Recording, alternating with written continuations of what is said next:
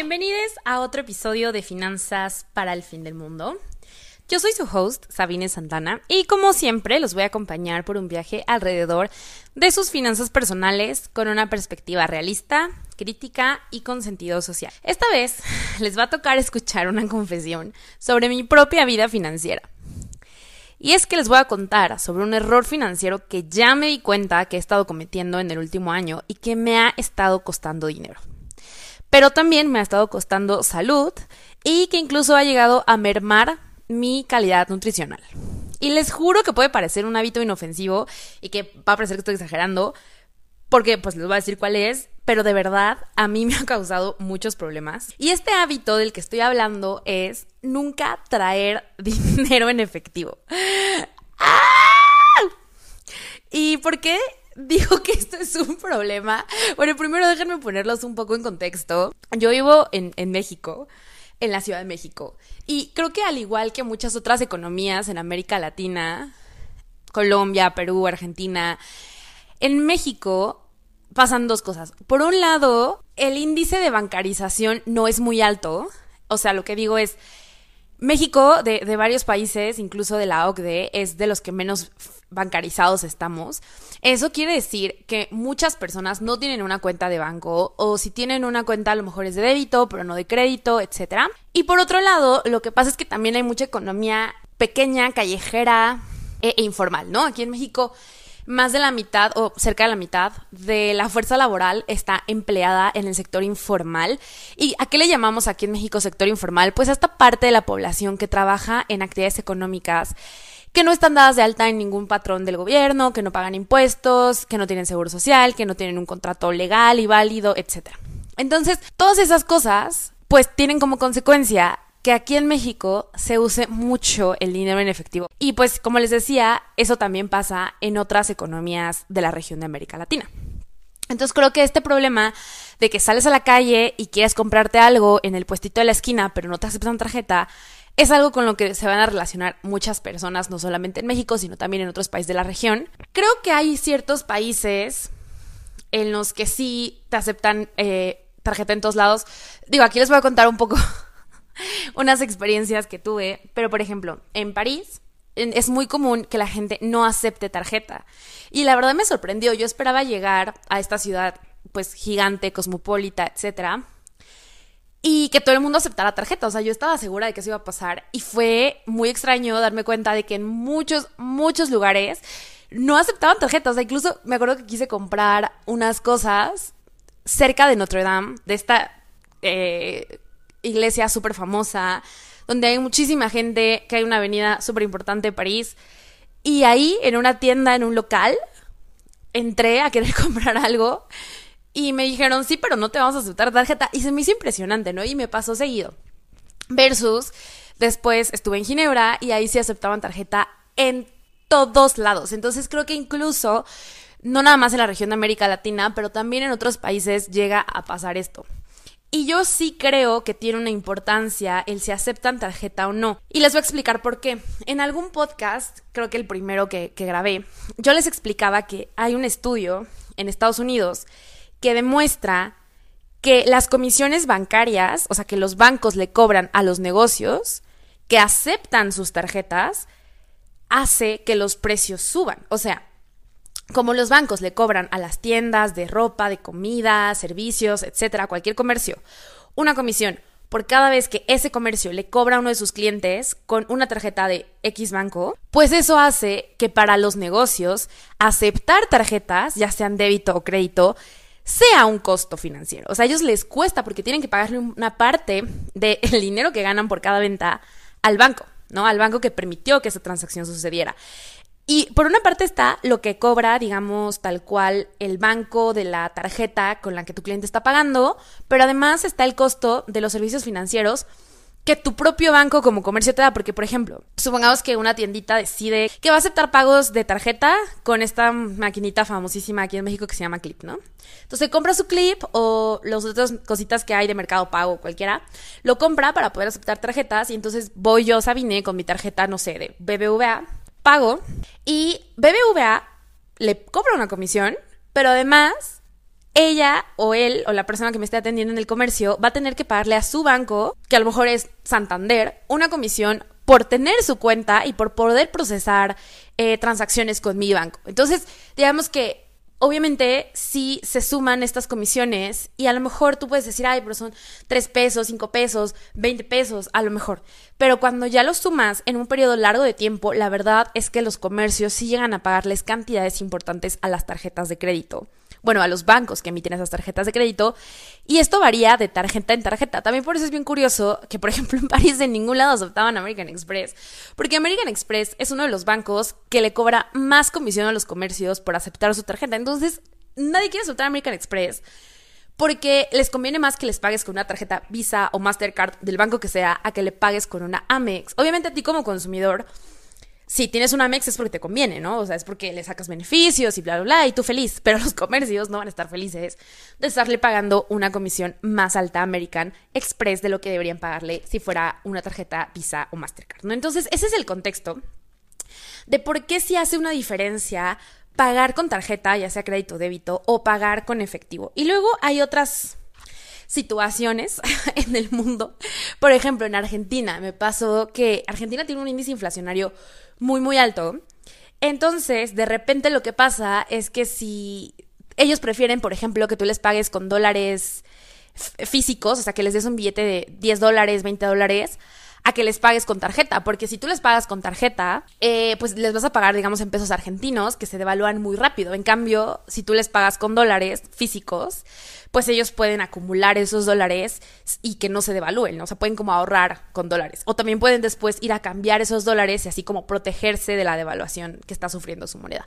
Entonces, digamos que hay muchas situaciones por las que en diferentes regiones, ciudades o países va a haber diferencias entre que pagues con efectivo o que pagues con alguna tarjeta bancaria. Ahora, yéndonos más a mi historia personal, que es de lo que vengo a hablarles hoy. Eh, ¿Cómo empecé yo a usar tantas tarjetas y a perder, digamos, el dinero en efectivo? Pues creo que todo empezó cuando salí de la carrera y empecé a trabajar por mi cuenta.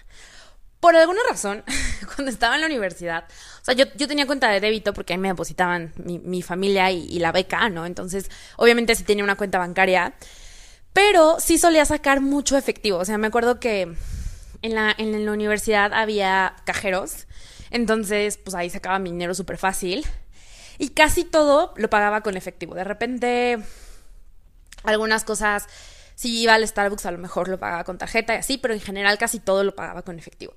Eh, pero creo que fue cuando me gradué y empecé a tener una cantidad de dinero más grande que se me hizo mucho más conveniente tenerlo en una tarjeta de débito y pagarlo todo con la tarjeta de crédito. Y a ver, quiero que quede claro cuál fue mi lógica para hacer esto, porque no fue como una decisión que no pensara, más bien fue una decisión consciente que después se volvió un hábito y que ahora me es difícil revertir.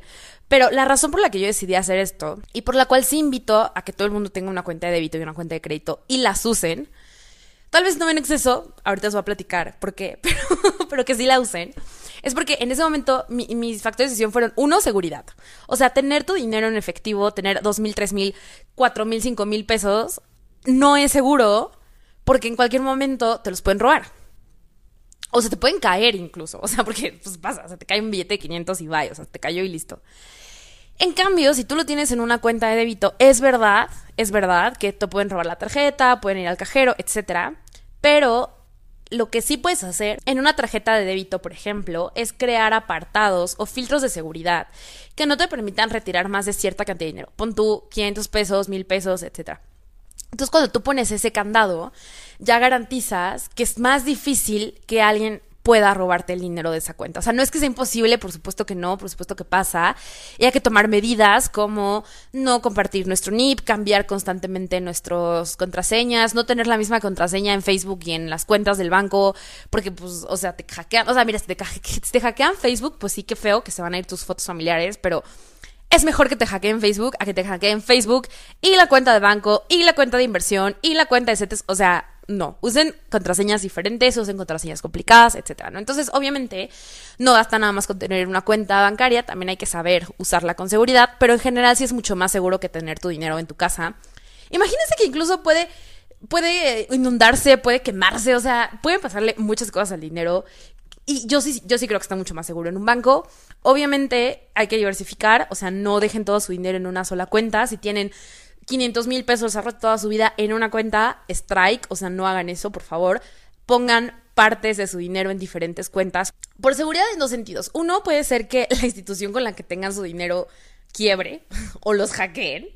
Y en segundo lugar, puede ser que alguien, alguien consiga su usuario y su contraseña, pero a lo mejor la va a conseguir de la cuenta de un banco, pero no la va a conseguir de la cuenta de los cinco bancos porque van a tener contraseñas diferentes para cada institución financiera y cada cuenta, ¿ok? Eso es también súper importante. Por favor, tengan usuarios y contraseñas diferentes. Yo sé que da una flojera inmensa, yo sé, o sea, yo soy la primera en odiar tener varias contraseñas, pero de verdad les juro que es lo más seguro. Entonces, mi primer factor sí fue como, ok, mi dinero está más seguro en el banco que en mi casa. Eh, y con estos filtros de seguridad todavía más, ¿no? Entonces, eso fue como el primer factor. El segundo factor eh, fue definitivamente comodidad. Es mucho más cómodo, para mí al menos, traer una cartera con cuatro o cinco tarjetas eh, y poder pagar todo con esas tarjetas y no tener que estar contando moneditas y agarrar el cambio que ya se me cayó la moneda, que además a mí se me cae todo. O traer un fajo de billetes que te estorba. O ya sabes que vas y, o sea, no sé, pagas con uno de 100 y te dan puras monedas de 5 pesos y entonces ya ni te caben en la cartera. O sea, es horrible. Entonces es más cómodo, segundo factor. Y tercer factor también fue generar un historial crediticio, que esto es para la parte de usar mi tarjeta de crédito, ¿no? Entonces me gusta usar lo más posible mi tarjeta de crédito, porque yo sé que entre más uso le dé, siempre y cuando, obvio, lo pueda pagar, pues eso se va a ver mejor ante mi banco, ¿no? O sea, van a decir, mira, es una persona que usa las tarjetas de crédito y que las usa responsablemente porque al final de mes siempre las paga, ¿no? Entonces, eso es otro factor. Eh, y un cuarto factor es precisamente lo que les comentaba de este estudio, de que los precios suben debido a las comisiones que los comercios le pagan a, los bancos. ¿Y por qué esto es importante? ¿Y por qué esto es un factor que hay que tomar en cuenta para decidir ser usuarios de tarjetas de crédito? Porque todas las tarjetas de crédito, o al menos las que existen hoy en México, te dan alguna clase de beneficio. O sea, si tu tarjeta de crédito no te da nada más que literalmente el crédito, no estás con el banco correcto, no estás con la tarjeta correcta, ¿ok? Las tarjetas hoy en día te ofrecen una cantidad de beneficios inmensos, te ofrecen cashback, o sea, literalmente te regresan dinero a tu tarjeta y reduce eso, a lo mejor tu estado de cuenta. Algunas te dan puntos para que tú acumulas ciertos puntos por cada compra y después puedes comprar cosas con esos puntos. Hay otras que te dan descuentos especiales, más bien la mayoría te dan descuentos especiales. También, por ejemplo, Visa tiene un seguro de precio, que si tú compras algo con una tarjeta Visa, y después la encuentras más barata en un periodo de tiempo, puedes reclamar y pedir, digamos, esa diferencia que tú pagaste de vuelta. Eh, por ejemplo, Mastercard ahorita tiene una promoción de 2 por 1 en boletos del cine. Entonces, hay un montón de cosas que te dan o que te deberían estar dando tus tarjetas de crédito para justificar que las uses y también si te cobran anualidad, pues con más razón te tienen que dar beneficios para justificar la anualidad que te están cobrando, ¿no? Entonces tú como usuario o usuaria, digamos que te conviene ir y pagar tu super con tu tarjeta que te da cashback. Porque si vas a pagar mil pesos de super, a lo mejor te regresan 30 pesos. Y yo sé que 30 pesos puede no ser mucho, pero a lo largo de un año, pues se va juntando una cantidad que a lo mejor te alcanza para un super extra, ¿me explico? Y hay bancos que, que dan muchos mejores beneficios que lo que les estoy, les estoy escribiendo aquí, ¿no? Por ejemplo, un beneficio que me da mi American Express es que por cada 1500 pesos de gasto en Walmart Express, que es como la versión premium de Walmart que antes eran super más, me regresa creo que como 300 pesos, una cosa así. Entonces, o sea, sí es bastante ahorro, la verdad. Entonces, ese tipo de, de, de beneficios al final hacen que para mí valga la pena usar la American Express en Walmart, por ejemplo, y que además valga la pena pagar la anualidad que me cobran. Entonces yo dije, ok, pues en lugar de estar pagando con efectivo y que nadie me devuelva ni cashback, ni puntos, ni promociones, ni nada, pues mejor uso tarjetas de crédito y que se me acumulen monedero electrónico, puntos, cashback, promociones, entradas VIP, o sea, prefiero, en lugar de estar pagando con efectivo y que nadie me dé ningún premio para eso, pues usar mis tarjetas y que las tarjetas me den premios, ¿no? Entonces digamos que esos fueron los cuatro factores por los que yo decidí empezar a usar mucho mis tarjetas de débito y crédito y por lo cual también soy una firme... Eh, promotora del uso de, tarjetas, ya sean de débito y crédito. Entonces, digamos que ese es el contexto por el que empecé. Y pues no me arrepiento, fue una decisión eh, reflexionada y sigo sosteniendo que creo que es muy buena alternativa. Pero, como les decía, el contexto en México es particular. Y ahí vamos a entrar a cómo y cuándo me di cuenta que era un problema. Yo me di cuenta que era un problema hace relativamente poco tiempo, hace como dos, tres meses. O sea, antes siempre era como el chistecito de jaja, nunca tengo efectivo. Pero no pasaba de, de eso, ya sabes, como de no poder comprarme un chicle en la calle porque no traigo cinco pesos y no, pues el de la caseta de los chicles no me va a aceptar tarjeta y menos por cinco pesos. Pero era un chiste como de que jaja, ¿sabes? Como no puedo porque no tengo efectivo. Pero no pasaba de ahí, como que como que todo se resolvía, me quedaba sin mi chicle, o si de verdad era una urgencia, pues iba al cajero y sacaba dinero y listo. Pero no pasaba de ahí. Yo me empecé a dar cuenta que era un problema cuando, no sé cómo ni por qué, o sea, de verdad no, no entiendo. Creo que más bien me empecé a ser más consciente de mis gastos hace poco. Porque, o sea, soy consciente de mis gastos, más bien no me había dado cuenta cuánto más gastaba por usar tarjetas de crédito y no me daba cuenta porque mi presupuesto estaba cómodo con eso. O sea, les explico. Yo estoy en un trabajo que me encanta, pero tenemos un problema, que es que mi salario está en dólares. Entonces, con la bajada en el dólar, mi salario en pesos mexicanos, porque no me lo pagan así como en billetes de dólar, ¿verdad? Lo tienen que depositar a bancos mexicanos y por lo tanto se convierte a pesos mexicanos, pues se ha reducido. Entonces, con esta reducción yo me tuve que sentar a ver mi presupuesto y decir, ok, el estilo de vida que estaba llevando y los patrones de consumo que estaba teniendo hasta ahora no pueden seguir iguales porque mi ingreso no sigue igual. Entonces yo no puedo seguir haciendo mi vida como si nada cuando hubo un cambio importante en mis ingresos, ¿no? Entonces me senté a analizar cuáles son mis gastos y me di cuenta que muchos de mis gastos estaban relacionados con comida, específicamente comida fuera de mi casa y que esa comida fuera de mi casa venía normalmente de restaurantes o cadenas que aceptan tarjeta. Y fue un momento de descubrimiento porque yo dije, no puede ser. O sea, yo lo que esto significa es que tengo que tener dinero en efectivo a partir de ahora. Porque no es lo mismo que tengo hambre y a mí me... Yo odio cocinar, ¿ok? Odio cocinar y yo no tengo por qué cocinar si no quiero. Entonces, me gusta cocinar una vez a la semana, una cena rica para mí y una amiga, ya saben, como algo rico. Por ejemplo, hoy voy a preparar papitas cambrai y fideo chino con boloñesa vegetariana. Pero no me gusta hacer esto muy seguido. O sea, de verdad, no me gusta cocinar. Entonces, yo ya sé que soy así, ¿no? Entonces, ¿qué voy a hacer al respecto? Pues dije, bueno, voy a comprar comida afuera, voy a tratar de que sea comida balanceada y no tan cara. Pero yo con un nivel de ingreso más alto que el que tengo ahora por la bajada en el dólar y con el uso de las tarjetas de crédito y débito, terminaba haciendo esas compras en cadenas, como les digo, o negocios muy grandes.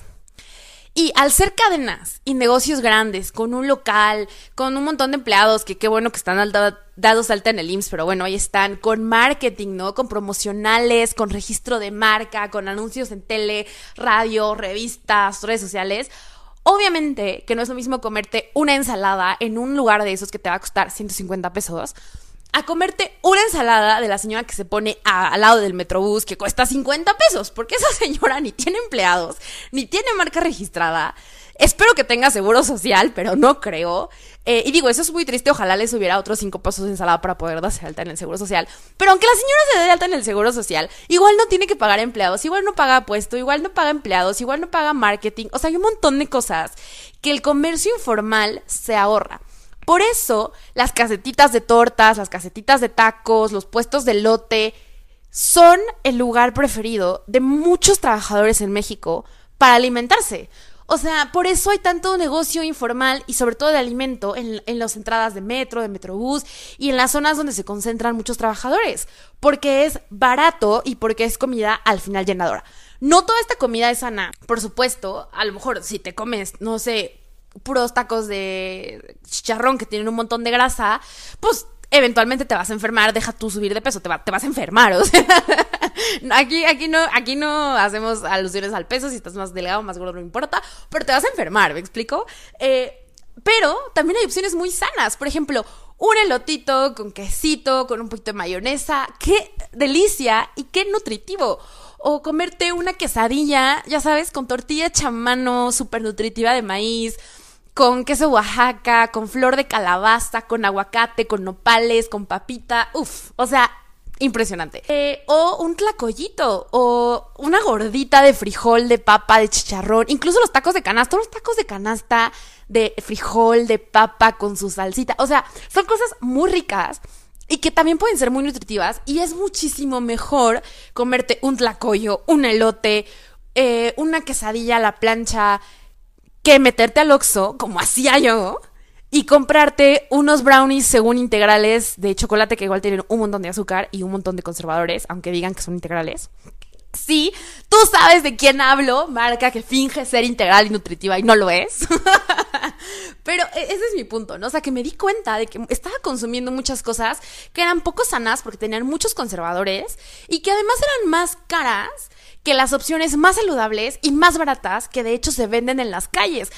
Y esto me recordó muchísimo, y perdón que hable tanto de mis viajes, de verdad, perdón. Pero esto me recordó un buen a cuando estaba en Buenos Aires, sin efectivo, como les digo, con poquito efectivo.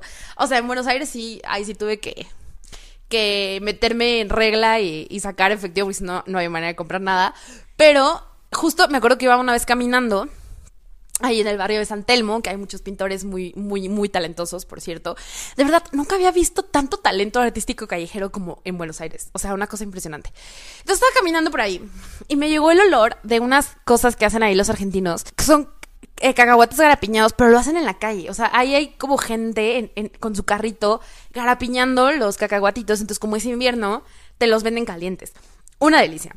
Y pues ya, con el poquito efectivo que traía me los compré. Pero mi punto es ese, como que dije, wow, o sea, se me, me llegó como ese flashback a la mente de pensar, es que mucha de nuestra cultura y mucho de la riqueza de nuestros países no está en los establecimientos grandes, no está en, los, en las cadenas que aceptan tarjeta, no está en el Oxxo, no está en el Seven, no está en el Subway.